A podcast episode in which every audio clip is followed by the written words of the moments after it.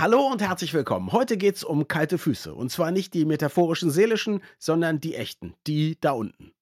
Viel Spaß. Das Gehirn und der Finger. Was in unseren Köpfen und Körpern so vor sich geht. Ein Podcast mit Dr. Magnus Heyer und Daniel Finger. Magnus, erstmal, ich habe ja gedacht, kalte Füße ist nie ein Thema, über das wir eine ganze Podcast-Folge reden können. Also ich meine, abgesehen davon, dass wir über jedes Thema eine ganze Folge reden können. Wollte ich gerade aber sagen. es soll ja auch ein bisschen um Substanz gehen. Also kalte Füße, wie kommst du darauf? Es ist wie immer in der Medizin. Wenn du ganz bisschen an der Oberfläche kratzt, dann findest du schon in der ersten Schicht und in den Schichten darunter zumal einfach spannende Zusammenhänge. Und die kalten Füße sind ja nur sozusagen die oberste Schicht der Entdeckungsreise in den Körper in diesem Zusammenhang. Und die kalten Füße der Frauen sind tatsächlich interessant, weil A, über Kälte kann man sprechen, über die Füße, die kalten kann man sprechen, und die kalten Füße der Frauen sind speziell nochmal was anderes. Okay, ich befürchte mal, dass wenn du sagst, die kalten Füße der Frauen, dass es sich da um eine statistische Tendenz handelt und nicht um eine universelle Wahrheit, aber so ist es eben mit diesen Dingen. Also zunächst mal, wofür stehen kalte Füße? Außer dass man draußen war ohne Socken und das sind gerade 0 Grad. Also das könnte einem ja im Moment öfter passieren.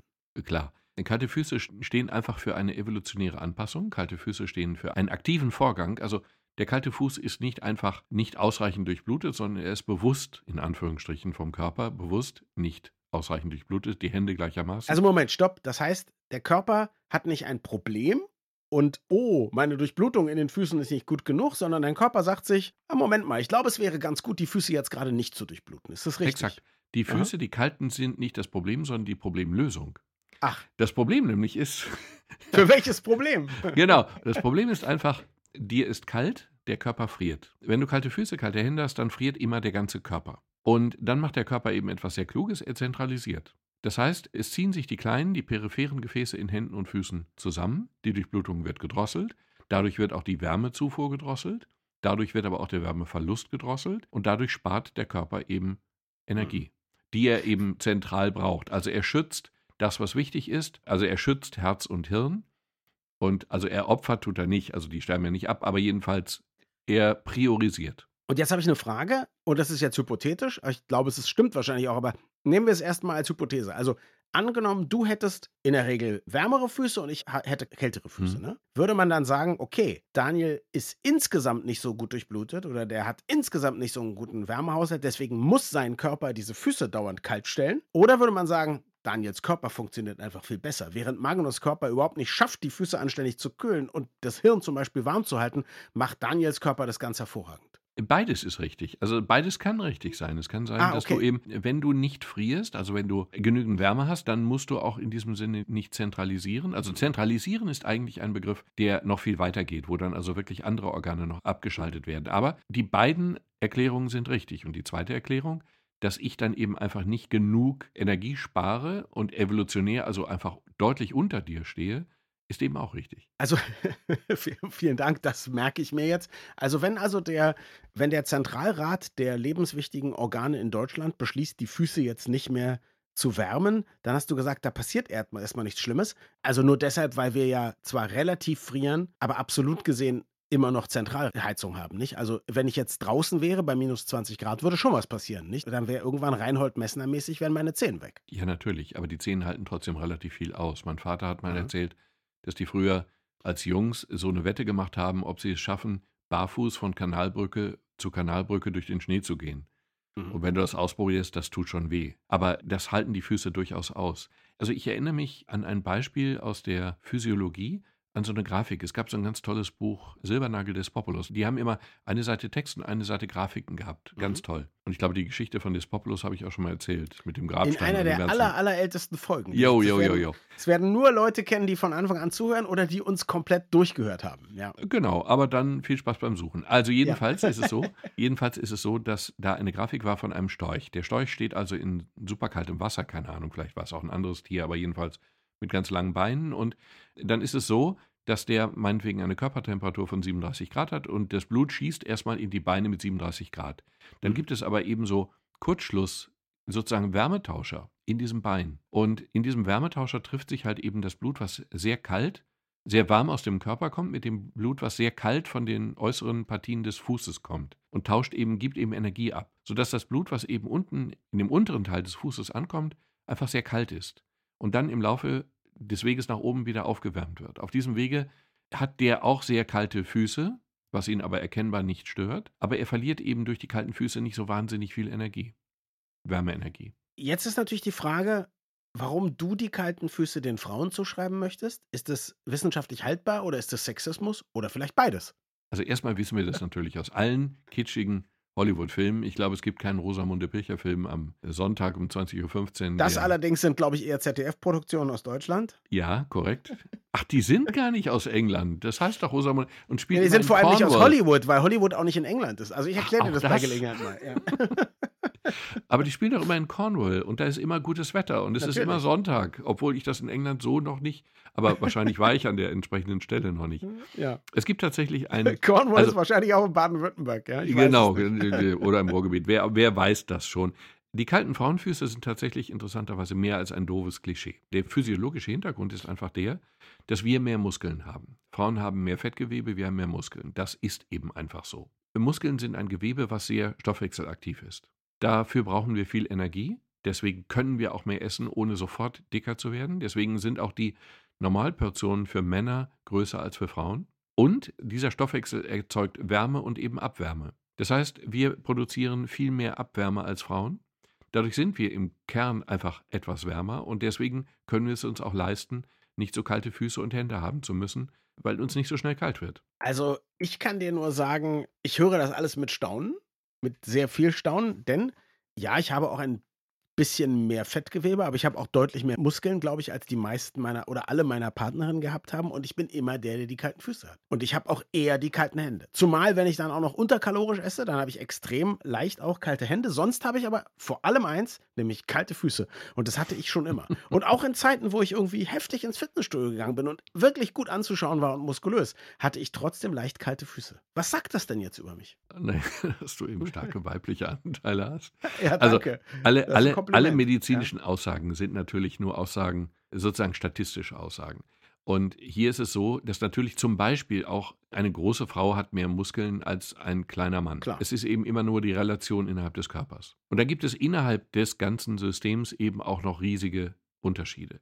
Es gibt mhm. riesige Unterschiede auch in der Durchblutung. Es gibt natürlich auch Faktoren, die eine Rolle spielen, wie Blutdruck. Wenn du einen sehr niedrigen Blutdruck hättest, was ja erstmal sehr gesund wäre. Genau, also ich habe eher einen Dann, sehr normalen, ja, so ja, würde ich sagen. Okay. Ja, genau, aber nicht hoch auf jeden Fall. Hm? Genau, aber jemand mit einem niedrigen Blutdruck hat einfach schon dadurch ein höheres Risiko, wobei Risiko ist jetzt ein hartes Wort, eine höhere Wahrscheinlichkeit, eben kalte Hände und kalte Füße zu haben. Mhm. Jemand mit einem sehr hohen Blutdruck hat dieses Risiko oder diese Wahrscheinlichkeit eher nicht, ist aber mhm. teuer mhm. erkauft weil ein sehr hoher Blutdruck schlicht und einfach langfristig sehr ungesund ist. Und dann gibt es eben noch andere Faktoren, die da eine Rolle spielen können. Aber grundsätzlich ist es eben so, dass im statistischen Vergleich Frauen eher zu kalten Füßen neigen, wie wir es eben aus Hollywood und Cornwall und sonst was mhm. kennen, häufiger dazu neigen als Männer. Was können denn Männer mit sehr weiblichen Anteilen an den Füßen, also ich, und Frauen, die unter kalten Füßen leiden, jetzt tun? Also es gibt eine Sache, die die meisten aber wissen. Mit dem Rauchen aufhören wäre schon mal eine richtig gute Idee. Warte mal, das habe ich aber doch schon gemacht, da war ich 28. Möglicherweise ist es dann ja auch besser geworden. Wer weiß das schon. Ja. Aber äh, es ist tatsächlich so, wenn du rauchst durch das Nikotin, ziehen sich die peripheren Gefäße zusammen und dann hast du eben wirklich schon durch das Rauchen alleine, völlig unabhängig von Frieren oder so, hast du dann eben schlechter durchblutete Hände und Füße. Und das ist jetzt nicht gemeint langfristig. Natürlich, Ablagerungen bei Rauchern machen auch langfristig schlechtere Durchblutung überall im Körper. Aber mhm. dies ist jetzt kurzfristig reflektorisch gemeint. Also die Gefäße ziehen sich zusammen, du kriegst akut kalte Finger und kalte Zehen. Ich habe übrigens das Gefühl, dass meine Durchblutung in den Füßen schlechter geworden ist durch das Rauchen. Also ich habe das Gefühl, sozusagen, als ich lange geraucht hatte, war die ein bisschen schlechter. Ich habe aber das Gefühl, mhm. dieser Teil hat sich dann nicht mehr erholt nach dem Aufhören. Das könnte theoretisch sogar sein. Ja. Okay. Was du aber jetzt positiv machen kannst, also wenn du tatsächlich unter kalten Füßen leidest, mhm. dann gibt es zwei Dinge, die du tun kannst. Das eine ist, du kannst eben die Durchblutung, also wirklich die Ursache verändern. Mhm. Du kannst die Durchblutung verbessern. Und das kannst du schlicht und einfach, am Ende führt vieles in der Medizin ja zu relativ banalen Hausmittelchen oder Dingen, die eben Großmutter auch schon wusste. Die ja, nicht ja umso besser, wenn man kein MRT kaufen muss. Ja, genau. Du musst in dem Fall kein MRT kaufen, sondern möglicherweise Turnschuh und einfach Sport machen. Also Sport Okay. verändert die Durchblutung erheblich. Und zwar nicht nur in dem Moment, in dem du läufst oder schwimmst oder Tennis spielst oder so, sondern eben auch langfristig. Sport ist eine ausgesprochen gute Idee. Die zweite gute Idee wäre Saunieren oder Mhm. einfach nur Wechselbäder, kalt, warm, in irgendeiner Form. Du kannst also in die Sauna gehen, dann in kalten See. Du kannst aber auch äh, einfach nur die Füße in kaltes, dann in warmes und dann wieder in kaltes Wasser tauchen. Das trainiert tatsächlich die Blutgefäße und das verbessert tatsächlich die Durchblutung am Ende. Kann man sagen, Sport ist besser als Sauna, ist besser als Wechselbäder oder wie würdest du es ausdrücken? Erstens weiß ich nicht. Zweitens glaube ich, weiß es auch sonst keiner. Und jeder, der jetzt sagen würde, also die allerbeste Sache ist das und das, würde ich sehr kritisch hinterfragen. Aber es gibt noch eine andere Sache, die man trainieren kann. Mhm. Das ist die, nicht die Durchblutung, also quasi die Ursache, sondern sozusagen die Wahrnehmung des Problems.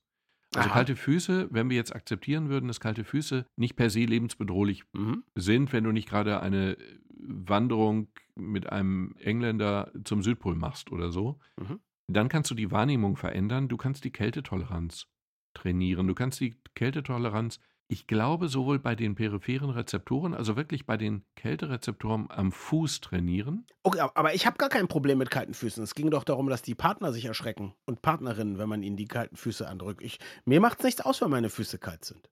Ja, aber du musst sie dann ja auch nicht deiner Partnerin in den Rücken schieben. Das ist ja dann auch, Ach, jetzt komm, um sie wärmer zu machen. Also, Magnus, was du bis jetzt überhaupt noch nicht erwähnt hast, ich nehme an, um unsere Jugend nicht zu verderben, die zuhört, ist, dass Alkohol eine Lösung ist, wie bei fast allen Problemen. ja, in der Tat. Und zwar eine Lösung genau des Kerns dieses Problems, denn Alkohol weitet die peripheren Gefäße. Punkt. Oder vielmehr, Ausrufungszeichen. Wenn du Alkohol trinkst, dann werden die Blutgefäße in der Hand, in den Fingern, im Fuß, in den Zehen weiter. Die Wärmeversorgung wird besser. Der Verlust, der Wärmeverlust wird größer. Das ist schlecht für Leute, die obdachlos draußen schlafen. Mhm. Das ist wirklich gefährlich für Leute, die Mhm. obdachlos draußen Okay. schlafen, weil die es einmal nicht bemerken und weil es andererseits eben tatsächlich der Wärmeverlust sehr viel schneller geht. Aber für uns ist das, naja, es ist nicht eine langfristige Lösung, aber es ist tatsächlich so, wenn du einen Glühwein trinkst und wenn du ihn zumal mit Freunden trinkst, dann sind Hände und Füße wärmer und es wird dir so vorkommen, denn es gibt charmante Studien, die nachweisen, dass wir, wenn wir uns sozial geborgen fühlen, dass uns dadurch alleine wärmer ist. Aber dass die Füße wärmer werden, bedeutet auch, dass die wichtigen Organe dann nicht mehr ganz so gut gewärmt werden.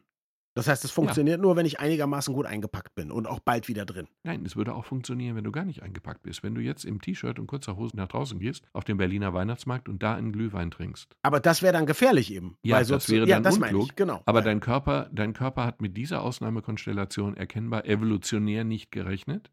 ja, Er fährt dann trotzdem die Hände und die Füße, die peripheren Gefäße auf gut durchblutet hoch. Und dann verlierst du durch Hände und Füße auch Ja. viel Energie, aber du fühlst dich wohl dabei. okay. Also für alle, die gut eingepackt sind auf dem Weihnachtsmarkt, heißt das Glühwein, aber mit Schuss.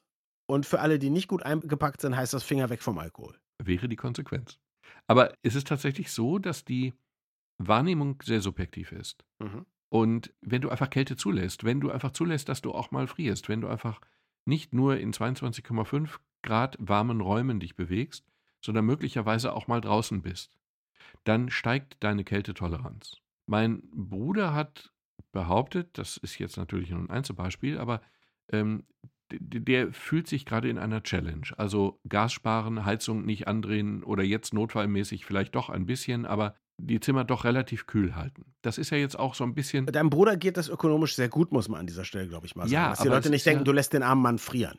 Nein, aber es ist ja auch ein bisschen ein Gefühl von, wie soll ich sagen, Solidarität. Und er behauptet, dass er durch das kalte Schlafzimmer und das kalte Badezimmer tatsächlich eine andere Kältewahrnehmung hat, nämlich eine weniger starke, dass er die Kälte leichter erträgt. Und das würde genau meiner Vorstellung entsprechen. Hinzu kommt, dass nicht nur die Rezeptoren, die peripheren, also auf der Haut, außen, sich verändern können, sondern auch die zentrale Steuerung. Normalerweise fangen wir an zu frieren, wenn das Blut im Gehirn, da ist ein Thermostat oder ein Thermometer, nicht ein Thermostat, erstmal ein Thermometer. Wenn dieses Thermometer eine Bluttemperatur von weniger als einem halben Grad Abweichung von der Normtemperatur 37 Grad hat, dann fangen wir an zu frieren und zu zittern. Und dieser Normwert lässt sich tatsächlich auch verstellen. Und es gibt Völker, die eben viel draußen leben.